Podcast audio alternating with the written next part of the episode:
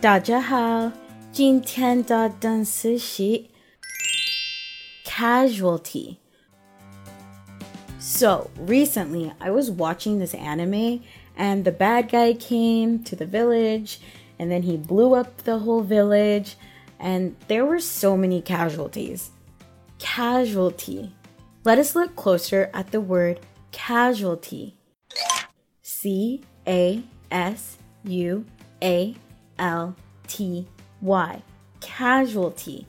Casualty means a person badly affected by an event. So, because the village blew up, all of their homes were destroyed. That was the casualty.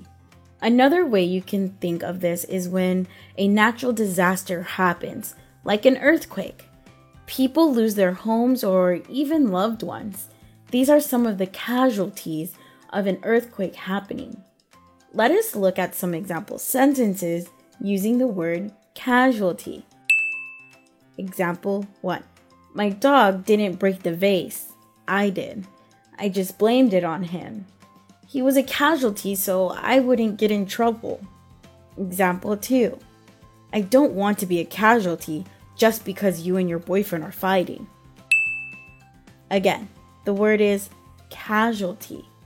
如果想要获取本期节目的文字笔记，微信搜索单词“躲不掉”，私信回复阿拉伯数字六十四就可以了。